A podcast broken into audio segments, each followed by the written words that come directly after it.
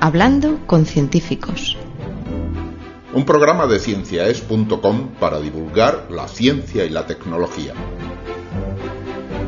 Con Ángel Rodríguez Lozano.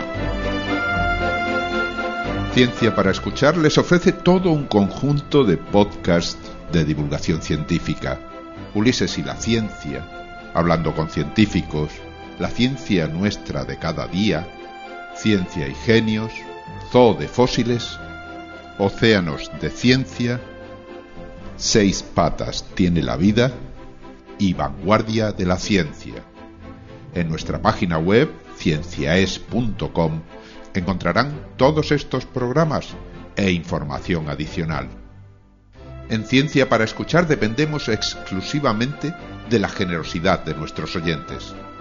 Escúchenos y si le agrada nuestro trabajo, colabore con nosotros en la divulgación de la ciencia.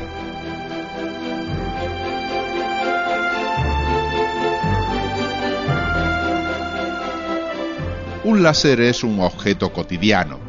Lo utilizamos como punteros para mostrar información sobre una pizarra, lo usan las dependientes de los supermercados para leer el código de barras de los productos que compramos, lo llevan los lectores de DVD, lo emplean los médicos, los ingenieros, los astronautas. Pero si el presente es fascinante, mucho más parece serlo el futuro, gracias a investigaciones como las que dirige nuestro invitado de hoy en Hablando con Científicos. Juan Diego Ania Castañón habla de láseres ultralargos. Hoy está con nosotros Juan Diego Ania Castañón.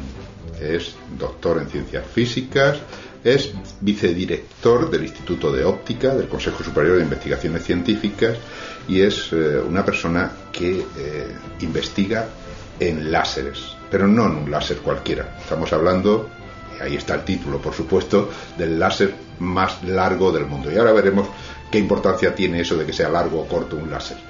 Eh, ante todo, muchísimas gracias, Juan Diego, por estar con nosotros en Hablando con Científicos. gracias a, vosotros por, el interés que os habéis tomado en, en, nuestro trabajo. Para empezar, yo creo que es mejor empezar por lo básico, ¿no?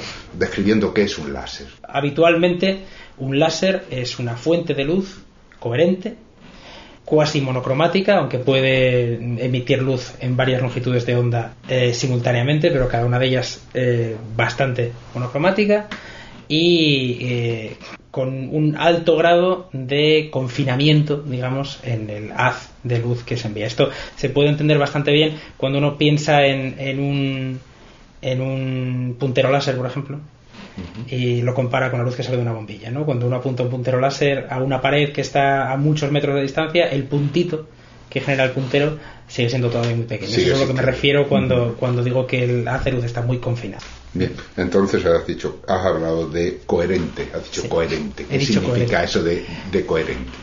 La coherencia de, la luz, en realidad, lo que nos dice es que, digamos, la luz que se va generando en el interior del láser preserva la fase. Es decir, que las oscilaciones están coordinadas eh, de tal manera que, bueno, por simplificarlo de una forma, de una forma quizá excesiva, pero de tal manera que los valles, digamos, y, las montañas de esas oscilaciones, pues eh, se superponen en los distintos eh, fotones que se van añadiendo a esa luz a lo largo del, del material en el cual se genera ese láser. ¿no? O sea, como si dijéramos, tenemos una onda limpia. Tenemos una onda limpia, efectivamente. Que no tiene ahí componentes raros, sino que en principio va como la onda que se transmite por el, ejemplo del estanque típico, ¿no? Esa onda que la vemos muy claramente porque tiene sus crestas y sus valles. Exactamente. No sería, no sería una luz compuesta de, de una serie de emisiones caóticas y no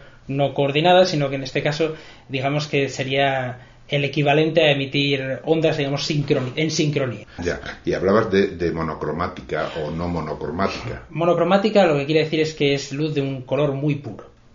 Eh, en realidad no es estrictamente necesario que la luz de un láser sea monocromática. Hay muchos láseres que emiten luz con, con un determinado ancho de banda no particularmente estrecha, pero habitualmente y de nuevo en términos generales, sí que se suele generar en un láser pues luz eh, con un ancho de banda muy estrecho, con un color muy puro. O sea, un ancho de banda muy estrecho, por ejemplo, si, si yo siempre pienso en la radio con estas historias, ¿no? O sea, yo voy en mi, en mi coche, sintonizo una emisora y la emisora me marca 97 megahercios, ¿no? Eh, eh, pero si pongo 97,5 la sigo la sigo pillando aunque se oiga un poquito peor. Y si pongo 96,5 también. Eso es el ancho de banda ¿no? Es, el ancho de banda sería pues en este caso iría desde los 97 a 97 y medio ¿no? por ejemplo. Otra forma de verlo es por ejemplo pensando en los colores del arco iris. ¿De acuerdo? Cuando decimos que, que es luz de un color muy puro, podemos pensar en, en, luz que contenga, por ejemplo, pues eh, rojo y un poquito de amarillo, que se vería pues como un naranja, ¿de acuerdo? Eh, combinado por los dos, o podemos pensar en un trocito solamente de, la parte roja del arco iris, que es un rojo mucho más puro. O sea que cuanto más estrechemos eso, más puro es el color. Exactamente. A menudo hay una confusión entre la definición del láser acerca de si se refiere al proceso de emisión, de amplificación de emisión estimulada de luz o al dispositivo en sí que realiza esa amplificación de la emisión estimulada de luz. Entonces, pues eh, normalmente yo suelo ceñirme a la definición más pura, original de los creadores del láser, que es la de amplificador eh, de luz por emisión estimulada, digamos. De acuerdo. Bueno, pues esto eh, está claro. Vamos a ver, ya, ya, sabemos la diferencia entre el láser y, luz normal, pero lógicamente el láser, se, cuando hablamos del aparato que, que genera esa luz láser, ese es un aparatito eh, que, tiene unas dimensiones determinadas, ¿no? Y vosotros lo que hacéis es un aparato enorme, ¿no? Larguísimo, por lo menos, ¿no? Eso es lo que quieres decir con eso del láser más largo del mundo. Mm, bien, bien. El láser en sí, efectivamente, es el aparato. Bueno, un láser normalmente está compuesto de nuevo, mm, estoy hablando de una forma muy general porque hay múltiples familias de láseres, cada uno con sus particularidades. Un láser, pues eh, habitualmente se compone del medio, digamos, los espejos que delimitan la cavidad, y una fuente de bombeo que es la que estimula la emisión de radiación. O sea, imaginamos un tubo, un tubo, eh, con dos extremos, dos, espejos, por Vamos a poner dos tapas. que son dos espejos. Dos, que dos espejos que miran hacia dentro del tubo. Dos espejos que miran hacia dentro del tubo, uno de los cuales es habitualmente muy reflectivo, un reflector casi perfecto, y otro de ellos que es un poco menos reflectivo para dejar escapar parte de la luz que se genera. Parte de la luz que se genera. Entonces ahí se pone una luz. Ahí se inyecta una que luz. Es, que es la que va a suministrar la energía. Que es la que va a suministrar efectivamente la energía, producir la inversión de población que a menudo se necesita en. Y esa es una luz que viene de fuera, que no es láser. Pero que a menudo también proviene de una fuente láser. Bueno, pero, una luz cualquiera. Puede ser una luz mm, proveniente de, de, bueno, obtenida mediante fluorescencia o una luz de cualquier otro tipo.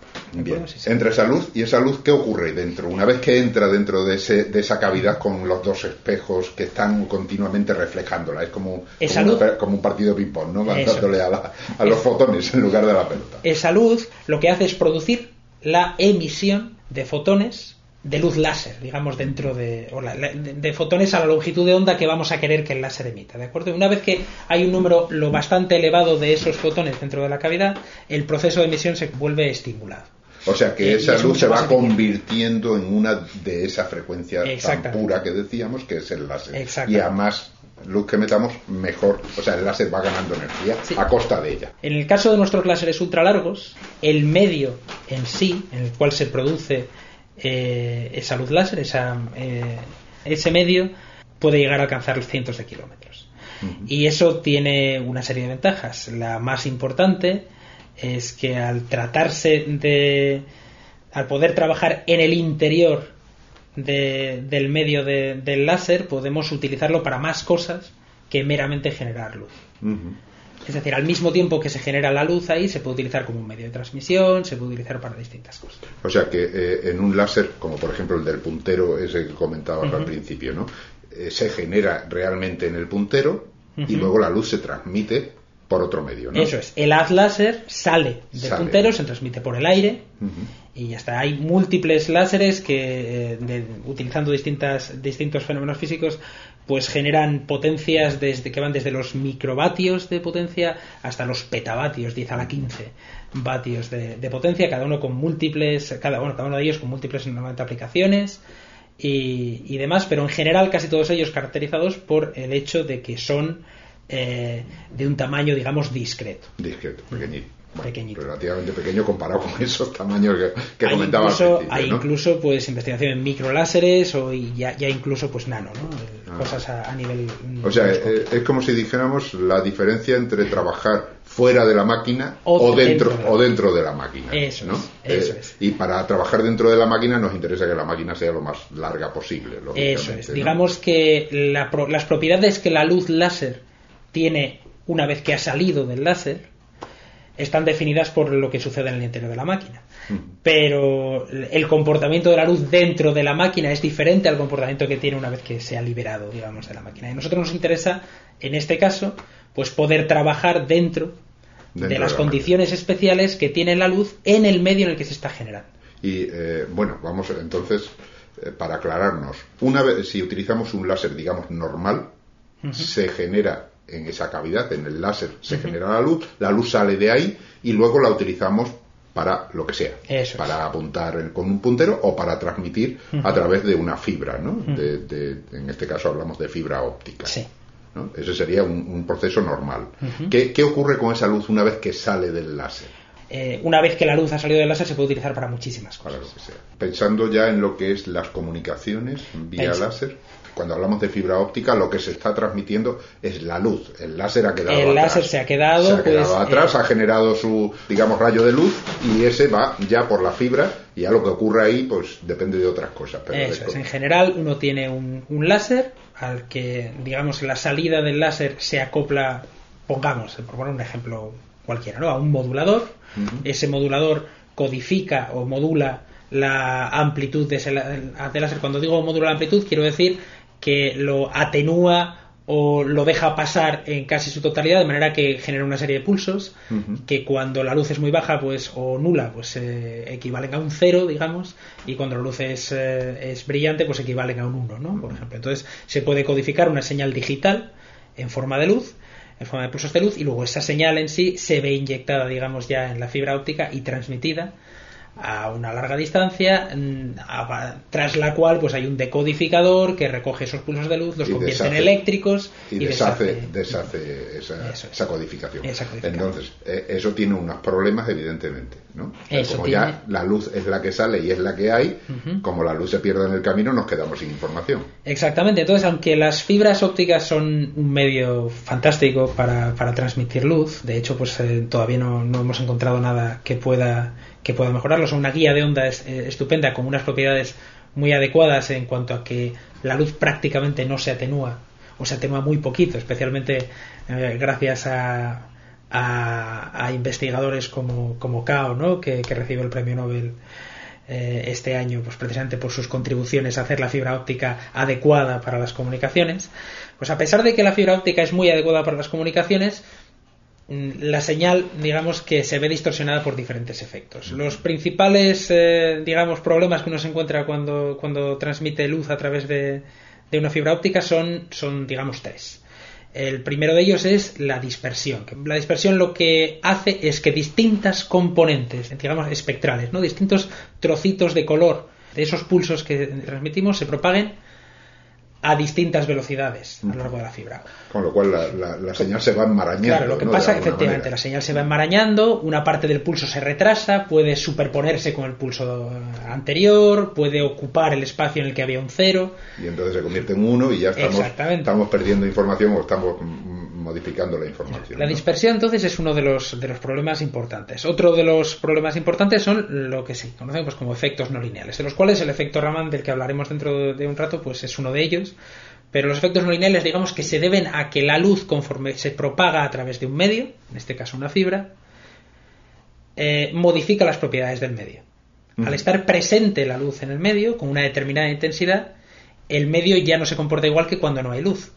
Eso quiere decir que el medio va a responder distinto eh, en base a la intensidad que tenga el pulso en el momento en el que está pasando por el medio. Y eso también provoca distorsiones y un comportamiento distinto para los ceros que para los unos. y lleva pues a, una serie de, digamos eh, problemas con, también en, la señal y el último eh, problema que es habitual en cualquier medio de transmisión es el ruido como la señal se atenúa periódicamente y en el interior de la fibra pues se producen emisiones eh, aleatorias de, de, fotones debido pues también a la temperatura en la que se encuentra la fibra y demás digamos que hay un nivel de ruido permanente que habitualmente pues no decae gran cosa y sin embargo la señal en sí que estamos intentando transmitir sí que se va atenuando. Cuando la señal llega muy cerquita del nivel de ruido se confunde con él y amplificamos, porque necesitamos que, la señal no se quede atenuada, pues no amplificamos solo la señal, amplificamos también el ruido. Entonces, una señal que al principio era a lo mejor 100 veces mayor que el ruido, al cabo de 100 kilómetros, pues a lo mejor es casi del mismo nivel que el ruido. Y entonces, de nuevo, pues eh, vamos a tener que los ceros ya no tienen.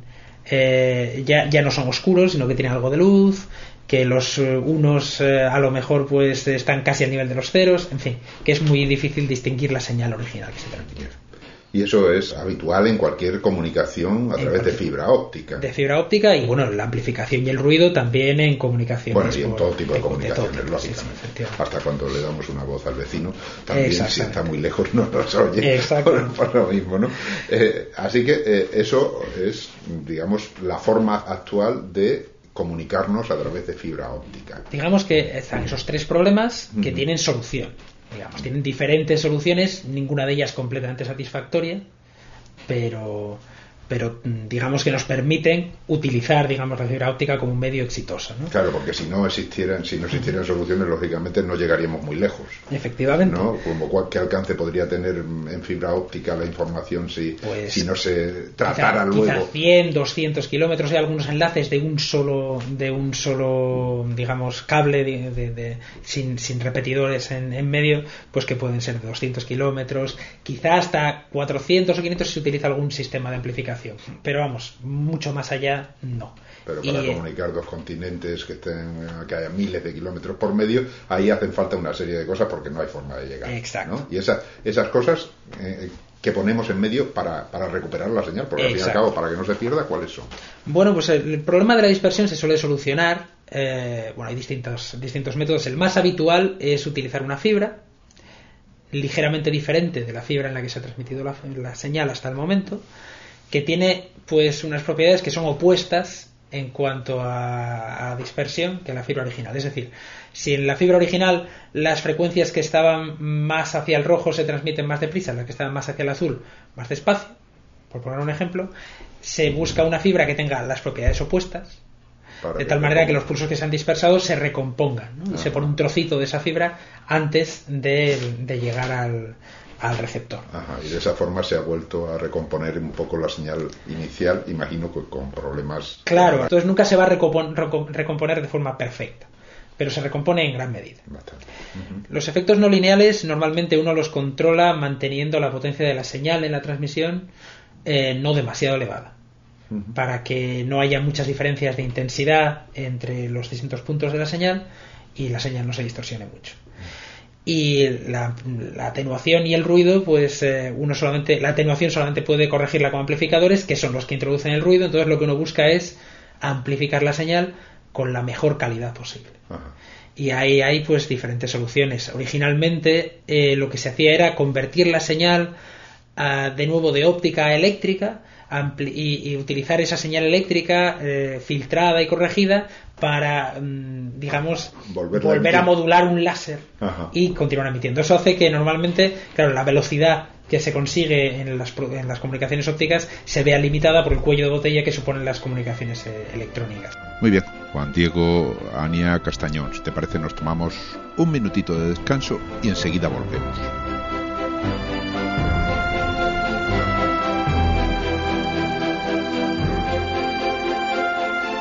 Ciencia para Escuchar les ofrece todo un conjunto de podcasts de divulgación científica.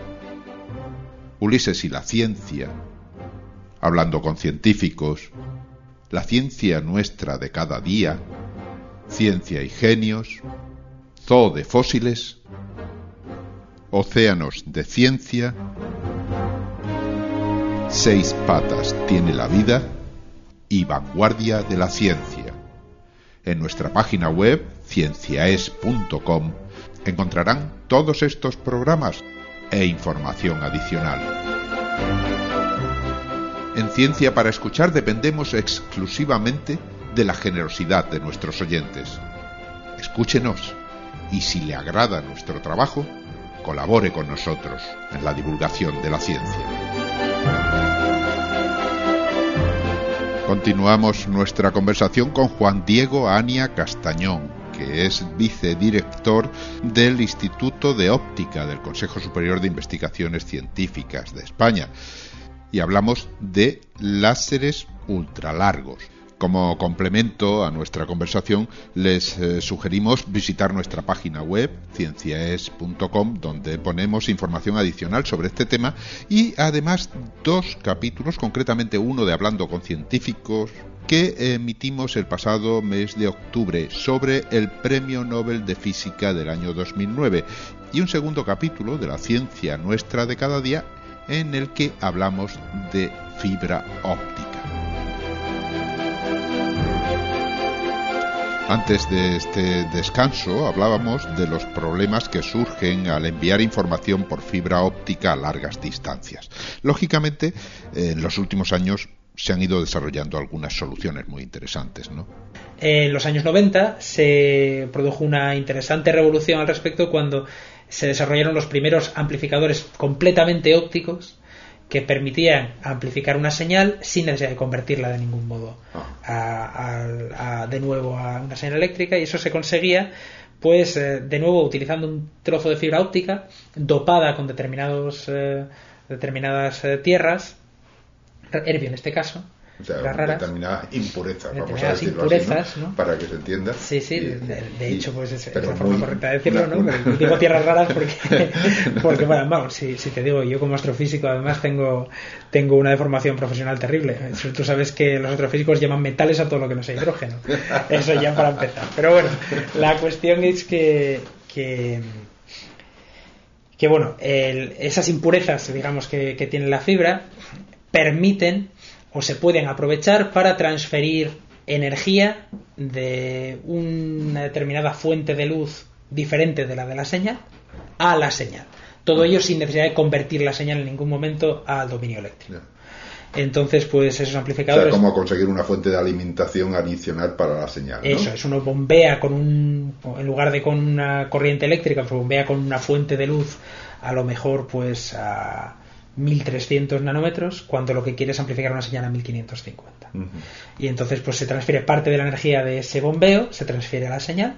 Y de esa manera se potencia la señal, se recupera. Se recupera. El problema que tienen estos amplificadores de fibra dopada con herbio es que son puntuales. La fibra es muy cara, es imposible producir eh, 100 kilómetros o 50 kilómetros de fibra dopada con herbio continua. Entonces suelen ser trocitos de fibra muy pequeños que actúan a efectos prácticos como un amplificador eh, eh, de señal que uno pone pues eh, al final por ejemplo del cable de antena de la televisión entre la, televisión y, la antena ¿no? que lo que hace es pues potenciar en ese punto cuando la señal ya ha caído mucho pues potenciarla de nuevo. Y si la señal llega muy ruidosa pues desgraciadamente también se amplifica el ruido. Y, y, la señal ha perdido mucha calidad entonces, una alternativa que ha surgido en años más recientes es lo que se conoce como amplificación distribuida, eh, que aprovecha una propiedad mm, que tienen todos los materiales cuando se transmiten ondas electromagnéticas a, través de, ellos, eh, que es el efecto Raman, que se descubrió en los años 20, 28, que digamos permite o puede ser explotada para conseguir ese mismo efecto que se consigue en las fibras dopadas, pero todo a lo largo de la fibra de transmisión. Todo a lo largo de la fibra. De tal manera que uno o sea, como si se fuera amplificando de forma continua. Eso, se va amplificando de forma a medida continua. Que a medida que avanza. Eso es. Eso es. De forma continua a medida que avanza, aunque claro, no de forma perfectamente distribuida ni perfectamente homogénea. Obviamente se amplificará más cuanto más se acerque al punto desde el cual inyectamos la fuente de luz de bombeo, porque es donde la intensidad del bombeo va a ser más alta. La señal nunca decae tanto, no se acerca tanto a los niveles de ruido y llega un poco más limpia también. Entonces ya hemos llegado a los láseres ultra largos, ¿no?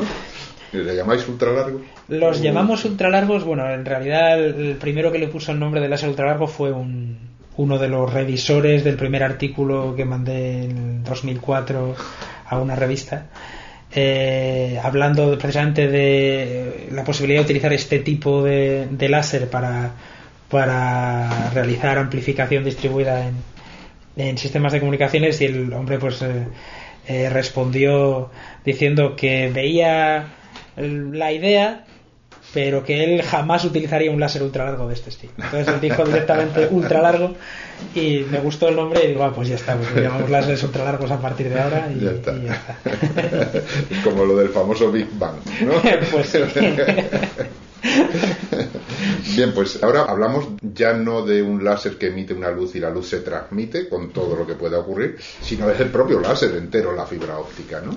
A ver, poniéndonos un poco en contexto, yo he estado trabajando al mismo tiempo en, digamos, minimizar el ruido en líneas de transmisión de, este estilo y al mismo tiempo estaba trabajando en, en optimizar la salida de determinados láseres de fibra. Entonces estaba trabajando eh, pues en distintos modelos de cómo funcionan los láseres de fibra y me di cuenta de que si la fibra de transmisión pudiera comportarse digamos de una forma similar a como se estaba comportando el láser de fibra pues eh, sería, hubiera- sería capaz de transmitir la señal sin que casi casi sufriera variaciones en intensidad a lo largo de, de toda la distancia de transmisión. ¿no? En un láser, pues uno está generando luz constantemente. Y si uno genera luz que, que por efecto de, este, de esta propiedad, de este efecto no lineal que he mencionado antes, este efecto Raman, pudiera ser utilizada para amplificar la señal, pues uno sería capaz de alimentar la señal de una forma casi casi idéntica y constante a lo largo de toda la, la transmisión. No ya, no ya amplificando la señal más en el punto en el que inyectas la luz, sino amplificando la señal de forma idéntica a lo largo de la fibra porque la luz la estás generando dentro de la fibra. La está genera- O sea que tenemos, mm, digamos, dos fuentes de luz. Entonces, Tenemos una fuente de luz que es la que lleva la información Eso es. y otra fuente que es la que le insufla energía a- a- Eso a- es. para que no para que no se pierda, ¿no? Eso es. En realidad tendríamos tres fuentes de luz. A ver, Una, una fuente de luz que es la que estimula la generación de luz láser dentro de la fibra. Luego esa luz láser que se está generando dentro de la fibra, que O amplifica sea, a su vez sería el equivalente al láser, Sería el nor- láser. normal y corriente, el láser, Exactamente. sin más. el láser sin más. Y luego dentro de ese láser que hemos generado, inyectamos la señal, que puede venir de un láser externo, como habíamos mencionado antes, pasado por un modulador y demás. O sea, viene otra, otra fuente, de Viene otra luz, fuente. viene una, una entrada y viene la señal eh, Claro, en es- forma de luz. Eso es, pero esa no es una luz, digamos, que se esté generando directamente ahí, sino que es una luz que nosotros inyectamos que transporta la información. Esto podemos verlo quizá un poco mejor pensando en el caso específico del efecto Raman. Básicamente es un proceso de dispersión, digamos, inelástica de, de luz por parte de las moléculas de un material. Cuando digo inelástica, lo que quiero decir es que la luz que se genera no es de la misma frecuencia, No es exactamente no igual. es exactamente igual, no tiene la misma energía que la luz que incide. O sea la que la- las moléculas están convirtiendo esa luz en otro tipo de luz, que es la luz láser. que es la que puede o no ser luz láser, ser, sí, pero en sí. este caso lo que buscamos En este es caso eso. lo que buscamos. El efecto Raman básicamente absorbe, digamos, una molécula del material, absorbe un fotón y después, al cabo de un rato, volverían por sí mismos a decaer a un nivel energético que está un poco por encima del nivel energético del que habían surgido inicialmente. Con lo que la emisión ya no es de la misma frecuencia. Exactamente, emite un poquito de energía menos. También puede darse el caso contrario, en el cual pues el electrón surgiera de un nivel inicialmente excitado y luego- y cayera uno más bajo, con lo cual se emitiría a más energía. ¿de acuerdo? Pero siempre el mismo. O sea, emite siempre la misma energía. Eso es lo que se va buscando. No exactamente la misma energía, pero si hay un máximo, tienes un pico, digamos, en el cual se emiten la mayor O parte. sea, la mayor parte de la energía va en, e- en esa frecuencia, aunque exista luego otros colores ahí Sí, un poquito, digamos- pero con menos, eh, menos cantidad, ¿no? En menos eh, digamos que, que no es una emisión perfectamente monocromática ahí, pero, digamos que puedes casi, pero además la puedes ayudar haciendo, por ejemplo, que los espejos que delimitan la cavidad eh, no reflejen toda la luz, sino solo la, la luz que esté a una determinada longitud de onda. Ajá. De tal manera que dejas que lo demás. O sea, eh, se escapa lo que se no escape, sirve. Se escape lo que no sirve y lo que se quede en la cavidad y crezca. Y va sea- creciendo siempre la misma. Ya, ya, ya. Eso puedes, puedes hacerlo. En el caso de fibra óptica, habitualmente eh, salvo que tú busques las condiciones para lo contrario, lo que tienes es emisión Stokes. Es decir, acabas emitiendo fotones que en su mayor parte eh, oscilan a una frecuencia que es 13,2 terahercios eh, inferior a la de la frecuencia incidente. Eso quiere decir que puedes saber exactamente a qué frecuencia vas a generar luz láser una vez que sabes con qué luz estás bombeando. Ajá, tú puedes controlar entonces el tipo de luz, la luz que se genera. Y puedes, y puedes ah, estimular, digamos, el proceso, alimentar el proceso buscando espejos. En este caso suelen ser redes, lo que se llama redes de Bragg, inscritas en la fibra, buscando espejos que reflejen exactamente esa luz que tú generas, para que refuercen precisamente al mantener el interior de la cavidad de esos fotones, refuercen el proceso de luz hasta convertirlo en un proceso estimulado, que es mucho más eficiente. Entonces, en el caso de, los láseres ultralargos, lo que tenemos es un sistema como ese, en el cual pues inyectamos luz a una determinada frecuencia de bombeo, generamos luz a otra determinada frecuencia, y esa luz que hemos generado es la que utilizamos para amplificar luz a otra frecuencia más. Que es la de la señal. Que es la de la señal. Que habitualmente también, como queremos que también se amplifique por el mismo procedimiento Raman, eh, buscamos que esté a 13,2 terahercios de la frecuencia que estamos generando dentro del láser. Claro.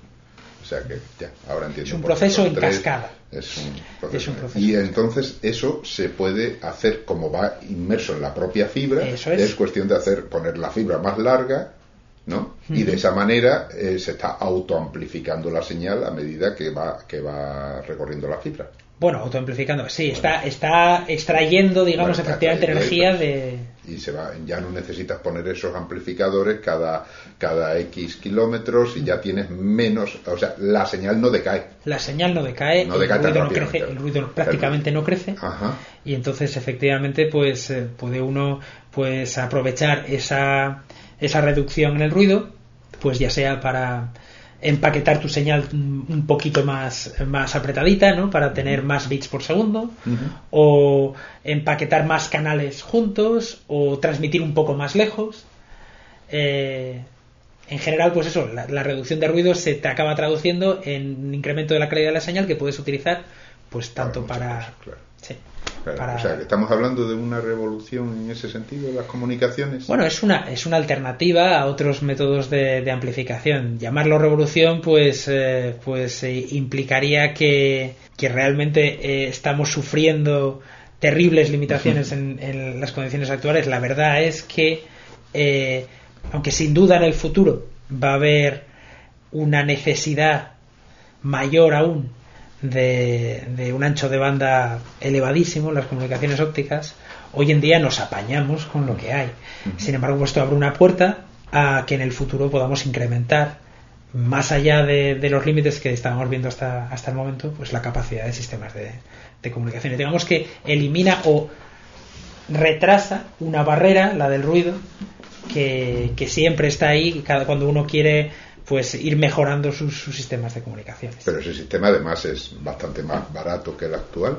Es un sistema que en, algunas cosas puede ser más barato, en otras menos. Es barato, por ejemplo, en el sentido eh, de que uno puede, al incrementar la distancia entre, entre digamos, estaciones, eh, pues de bombeo, pongamos, o de amplificación, pues eh, necesitas pues hacer obras más sencillas, necesitas pues mm, tocar la fibra o cortar la fibra cada mucha más distancia, etcétera, etcétera. En otros, en otros aspectos, pues hoy por hoy puede ser más caro porque, porque hacen falta láseres de bombeo eh, que sean muy estables eh, para que no haya ninguna fuente adicional de ruido que nosotros estemos introduciendo en la señal, porque si el láser oscila mucho, el láser de bombeo que estamos generando, pues al final todo lo que ganamos al evitar que la señal se acerque al nivel de ruido, pues lo estamos perdiendo al, al modular un poco la señal con el ruido que tiene el láser. Pero, pero bueno, es una alternativa que funciona muy bien y funciona muy bien no solo para comunicaciones, también funciona en aplicaciones, por ejemplo, de sensores distribuidos en fibra, tenemos alguna patente al respecto. Eh, funciona también el mismo tipo de sistema pues eh, para aumentar la, la densidad de energía en en un tramo de fibra determinado para generar, por ejemplo, lo que se conoce como radiación de supercontinuo, luz que tiene un ancho de banda extremadamente ancho, que puede utilizarse, pues eso, eh, por ejemplo, en aplicaciones médicas como, como técnicas de imagen no invasivas y, cosas así. Entonces, bueno, hay muchas posibles aplicaciones de, los láseres ultralargos y además eh, tienen una, una particularidad que al, al ser un sistema físico nuevo, tienen propiedades que no se habían visto antes. ¿no? Y, por ejemplo, pues lo que te comentaba antes, que llevados al límite, o si se prescinde de los espejos, pues uno tiene un nuevo tipo de láser aleatorio en el cual las reflexiones dentro del láser se producen de forma caótica, que tiene unas determinadas peculiaridades eh, en fibra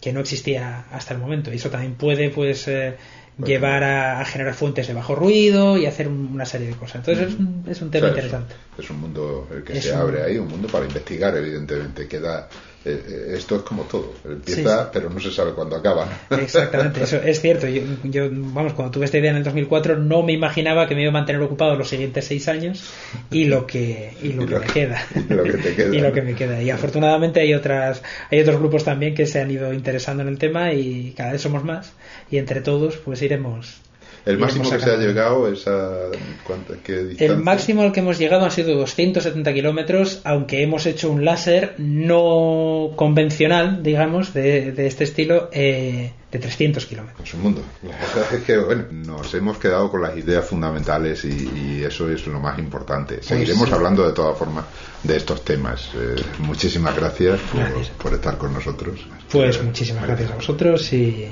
nada, encantado de, de, hablar de estos temas siempre que lo consideréis pertinente.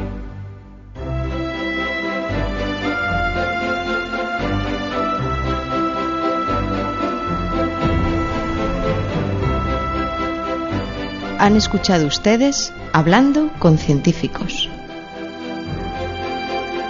Ciencia para Escuchar vive exclusivamente gracias a las aportaciones voluntarias de nuestros oyentes. Si le agrada nuestro trabajo y desea colaborar, visite nuestra página web cienciaes.com.